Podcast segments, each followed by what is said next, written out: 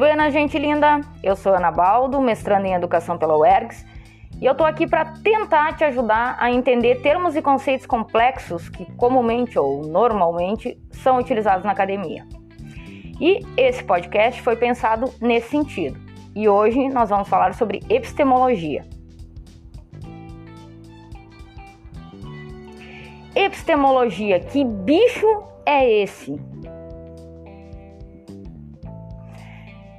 A epistemologia é uma disciplina filosófica que se ocupa do conhecimento humano em geral e do conhecimento científico em particular. Traduzindo, é uma disciplina que estuda o conhecimento de modo geral e o científico de forma particular. Num sentido amplo, esse termo é adotado como sinônimo de teoria do conhecimento, ou seja, epistemologia e teoria do conhecimento são a mesma coisa. Mas, a partir disso, a epistemologia assume significações um pouco mais restritas. A gente poderia dizer que a epistemologia é nada mais nada menos que o estudo da crença, verdade e justificativa na formação do conhecimento. É o nome que é dado para o estudo do conhecimento e de suas formas. Ela estuda a formação do conhecimento, a diferença entre ciência e senso comum, a validade do saber científico, dentre outras questões. Ela tenta descobrir como o conhecimento é adquirido pelas pessoas, partindo dos princípios da crença, verdade e justificativa. ênfase nessas três palavras: crença, verdade e justificativa. Crença A crença é algo tido como verdadeiro para um indivíduo, para uma pessoa, e se encontra na mente deste indivíduo. Se uma pessoa acredita que ela vai ser feliz se ela ganhar muito dinheiro na loteria, isso é uma crença dela, enraizada na mente. Pode ou não ser uma verdade. Para algumas pessoas, ganhar na loteria vai trazer felicidade.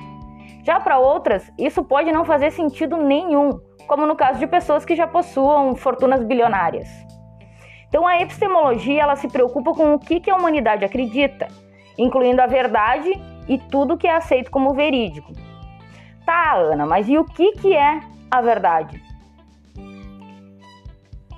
Definir verdade é algo complexo, porque difere muito de acordo com a percepção e a vivência de cada pessoa. O que pode ser verdade para uma comunidade, para uma cultura, para outra pode não fazer nenhum sentido. Então se trata assim de um sistema de valores que passa necessariamente pelo conjunto ético e moral da sociedade.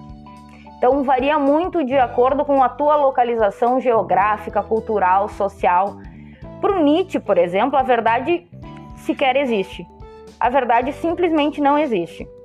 Para os historiadores, existe apenas uma verossimilhança, mas nunca uma verdade absoluta.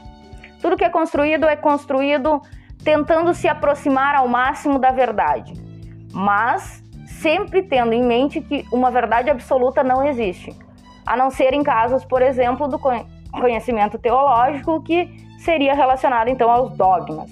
Mas isso aí já é uma outra conversa. E a justificativa?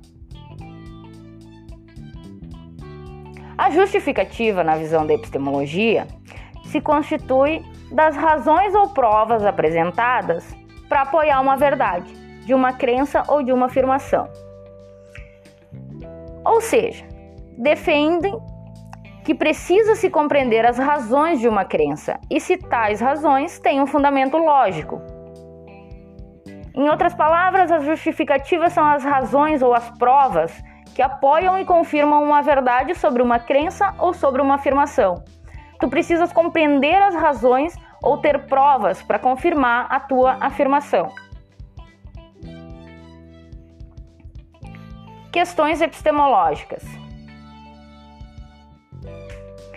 A filosofia sempre parte de questões. Sendo assim, a gente pode sistematizar as perguntas que a epistemologia busca responder. Sendo elas: o que é a ciência? O que é o conhecimento científico? O conhecimento científico é verdadeiro?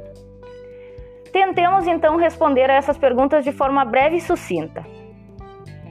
A filosofia determina que uma área do saber, para ser considerada ciência, tem que ter um método definido.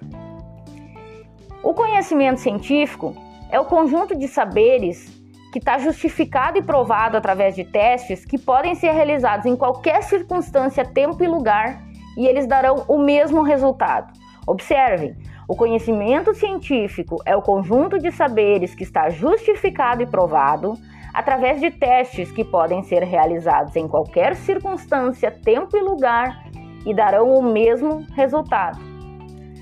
No entanto, a verdade pode ser construída racionalmente dentro de cada período histórico. Muitas vezes, o que a gente acredita numa época vai ser rejeitado ou invalidado depois. Como, por exemplo, as explicações religiosas que predominaram durante a Idade Média e que depois foram refutadas em nome do uso da razão, do racionalismo, do conhecimento científico. Aquele mesmo que falamos anteriormente que precisa ser justificado e provado e que, caso contrário, pode ser invalidado. E o conhecimento pode ser classificado de diversas formas. Ele pode ser classificado como conhecimento científico, que é este que compreende uma construção com análises baseadas em provas, Pode ser conhecimento intelectual, que está relacionado ao raciocínio, ao pensamento do ser humano. Conhecimento filosófico, que está ligado à construção de ideias, conceitos. Pode ser conhecimento popular, que é um conhecimento de uma determinada cultura, o conhecimento popular daquela cultura. Conhecimento sensorial, que é um conhecimento que é comum entre os seres humanos e os animais, por exemplo. O conhecimento teológico, que é um conhecimento adquirido a partir da fé. Tá, Ana. Mas qual a utilidade da epistemologia? Olha, isso quem vai te falar não sou eu. Isso quem vai te falar é o Mário Banri, físico, filósofo da ciência e humanista argentino. E ele nos diz o quê? Que uma epistemologia é útil se ela satisfaz as seguintes condições: se ela se refere à ciência propriamente dita, se ela se ocupa de problemas filosóficos que se apresentam no curso da investigação científica ou na reflexão sobre os problemas, métodos e teorias da ciência, se ela propõe soluções claras para tais problemas, soluções consistentes que sejam adequadas à realidade daquela investigação científica, se ela é capaz de distinguir a ciência autêntica da pseudociência, se ela é capaz de criticar pro programas e mesmo resultados errados, para quê? Para que a gente não saia por aí passando vergonha, divulgando, espalhando aquela conversa do WhatsApp que a gente recebeu do tio que não tem formação, mas que se mas que baseia as crenças e verdades dele no senso comum e no ah, mas eu ouvi dizer.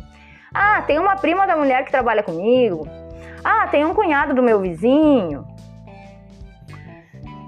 Bueno, essa foi nossa conversa sobre epistemologia. Espero ter ajudado. Grande abraço e bebam água.